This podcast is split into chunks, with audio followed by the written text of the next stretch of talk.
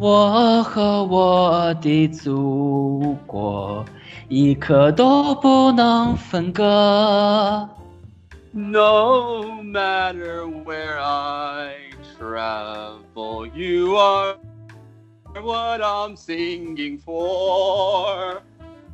好，嗨，大家好，我是安迪，欢迎大家收听我们今天的 Long Mon 的双语播客。 Hi everyone, I'm Lawrence. 啊，那今儿的这个开头曲啊，特别，呃，特别是我和 Lawrence 给大家唱的双语版的《我和我的祖国》。那这个国庆节就要快要到了，我们在这里提前祝大家节日快乐。日快乐 Happy National Day. 对，好，那今年的国庆节正好还是我们祖国成立的这七十周年纪念日。Ah, yes. The 70th anniversary. 70th 对。 anniversary. 对，这里的 anniversary 这个词就是纪念日的意思，这也让我想起了，比如说结婚纪念日，wedding anniversary。 Wedding anniversary. Yes. 对，然后比如说我们说公司的周年庆怎么说？公司 Uh, 的周年 business uh, business anniversary. 对 business Business anniversary。 anniversary. Yes. 啊，那我们 Longmont 的放定时间是今年的五月二十二日。 那明年呢，我们就会邀请小伙伴们一起参加我们的一周年的 anniversary。 Yes! Please come and join La Manda for our first anniversary next year.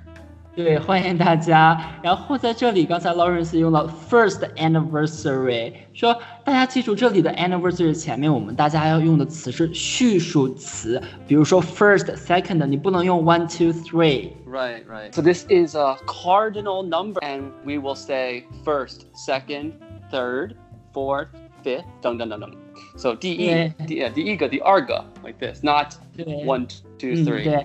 对，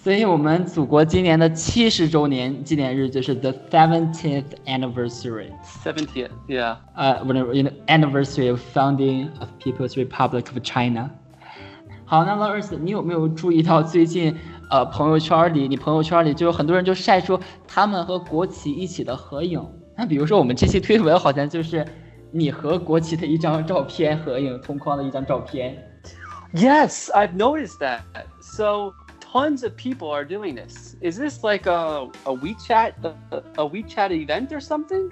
呃，其实这就是一个 tendency that show your love to your motherland。好，哦那一会儿对，那一会儿我要问问你啊，就像你这样的外国人，你为什么会也以这样的方式去向我们的祖国表达你的爱意？就比如说你跟嗯国旗的那张敬礼。好 Because I love China. ，You love China。好，一会儿 Yeah 我们问 I do. 好，那我们先回到之前说的啊，和国旗同框。那国旗的话，我们可以说是呃 national flag。那表达就是 national，其实这里是一个形容词。 Yes, and you can add lots of things after the word national. For example, national anthem. 啊、对，这里的国歌是 national anthem，大家可千万不要说是 national song 或者 national music，千万不要这样说。好，那说到国家的什么东西，国徽怎么说呢？我们国徽英语怎么说？National emblem. 对，这里的 emblem 就是徽章的意思。那这个词就是比较 formal 的那种，就可能你得用到呃很高的，像国家或者一些 organization 的时候，你才可以用这个 emblem 这个词。就比如说国徽的时候，你不能说这个 national insignia。 No, you cannot use these two words, but they are kind of similar though. So, Andy, an insignia is worn by a person, while an em- emblem is used by an organization. 呃，对，所以这里说这个 signia 它就是呃，可能就是没有像我们之前说的 Ambler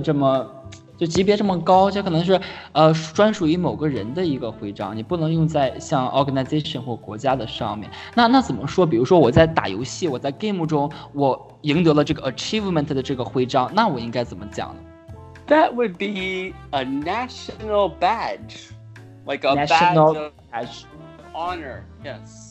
呃，national 呃 badge honor 好，刚才我说像想问一下，像你这样的外国人为什么会这样喜欢中国？就是中国的文化吸引你了，还是中国的历史啊或者什么东西？Many, many reasons. So I think the people here are very, very nice and warm. 对，就是中国人就很 friendly 很友好嘛，很好的。但是我们中国人有的时候就是，比如说你来我们家做客的时候，我就啊你快进快进吃东西，就是这样很友好的。hmm And also, I think that the culture and the language are very interesting. 因为我们中-中国文化博大精深。对我们中国这个文化已经怎么说有五千年的历史了，很很很长久的历史，就是一个 long story。就是那我可以说我们中国的历这个文化是非常 rich and diverse 的，对吧？ Yeah, def- but definitely it's diverse, it is vibrant, and it is constantly changing. It's very dynamic. And I would go as far as to say it's a glorious country. 对，就是中国的，不管是从文化还是历史，都是是一个，就是中国是一个很有活力，或者是很有历史底蕴的一个国家，所以这就是吸引你的一些地方。好，那我们聊了这么多，就是吸引你们到中国、喜欢中国的一些原因。那我们接下来说一说，可以怎样用英语来 表白我们的祖国？就是除了我知道最简单的一个 I love China，我们还可以怎样的表达？ Mm, I love China. 对，除了这个最简单也是最 powerful。 I think China is awesome. I think China is amazing. I'm in love with China. I'm crazy about China. 对，I'm in love with China，我已经爱上中国了。比如说，刚才你用的一个形容词叫 awesome。 好，那我们经常就看到，就比如说我们有一些 T 恤啊，或者一些什么，它的衣服上有一个 I，写一个字母 I，然后再画一个，它画一个心，然后写个 China。所以在英语中，我们可以用 I heart China 去表达。Uh, it- it sounds strange if you say it out loud. It's something you can write, but you can't really say it. 哦，但是我感觉好像我觉得是口语性质比较多，但是我觉得它是不能 write 的，但是我感觉说出来应该没有问题吧。Uh, no, you really can't say I heart something, but you can write I and then draw a heart and then write whatever you want. But it's not something you would say, and it's not something you would write formally or even say colloquially. It's just something you can write like on a T-shirt or Uh-huh. something like that. Because the heart means love. 嗯，好的， It replaces the word love. Yeah. 好好好。 And also, you could say that I'm a patriot. 哦，对，patriot 这个词，它就是我们说的爱国的人，就是呃一个人 who is 呃 patriotic，就是这是一个形容词。那我们说爱国主义，因为每个国家都有一堆爱国的人，我们说这些人是爱国主义者。那爱国主义怎么说 Patriotism.？patriotism，Mm-hmm. 啊，我 Patriotism 对吗？Mm-hmm. Okay. You're doing. You're doing. 那我对，好，一会儿对，好，那就是其实 ism 这个词，它这是一个 suffix，它是一个后缀，就是什么什么主义，比如主义说我们的会说，对，社会主义就是 socialism， Socialism 共产主义就是呃 communism. Uh, communism communism. Communism. 哦 communism。好嗯，那我们聊了这么多啊，我们想想还有什么我们没有讲到的？ Uh, how about parade? 哦，对，哎，对对，阅兵 parade，我就差点，这个阅兵绝对是，呃，十月一那天，我觉得会各大 social media number one 的一个，就是很多平台绝对会爆，你估计你的朋友圈里会被这个视频刷爆的、Mhm. 啊。Yes. 就是每每年我们都会有很隆重的 trip review 阅兵，那今年正好还是我们七十.整 Troop review. Troop Review 好，嗯那么今年还是我们的正好七十整年，是个整年，所以今年的这个 celebration 就会非常的 mag magnificent。那我们接下来讲的词语呢，男生可能会比较感兴趣啊，就比如说非常非常帅气、非常酷的阅兵的方阵，英语怎么说呢？ Hmm. Okay. So, 阅兵, this is to review the troops for a military parade. And 方阵, this is a military term that we call a phalanx. It is a square-shaped formation. 好，其实就是一个由军队军人组成的这么一个方形的一个阵。好， 那那我们说这个方阵人，这个他走的话，他可以用 march 这个词说他行进，对，行进前进。那如果我们来表达一些车辆啊，它可以用哪些词？就肯定不能用 march 这个词了吧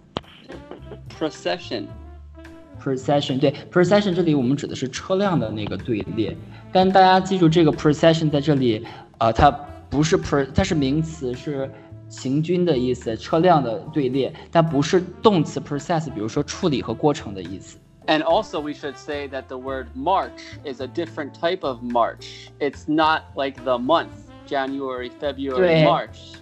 This, this March is different. It means to go in unison in a in a military for the military. 对同时，这个词呢，大家也知道是我们月份中的三月，但这里我们用的不是月份的那个意思。好，呃，那我们说，呃，这个当这个方阵走到这个我们天安门的时候，它会有一个非常非常帅气的，我们说，呃，哎，这个词我刚才看成了 salute，就是法语中的那个你好，但这里是英语中的这个 salute，它是什么 ？Salute 它是什么意思？Salute is to push your hand up to your forehead, and it's to show like respect for the other soldiers, like that.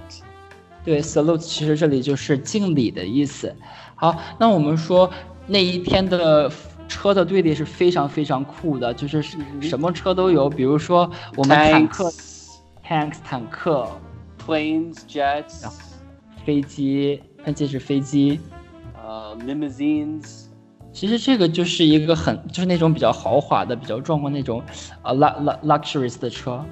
那我们说，我们那天会有海陆空各个的军队嘛？那我们说这个，比如说水军的英语怎么说？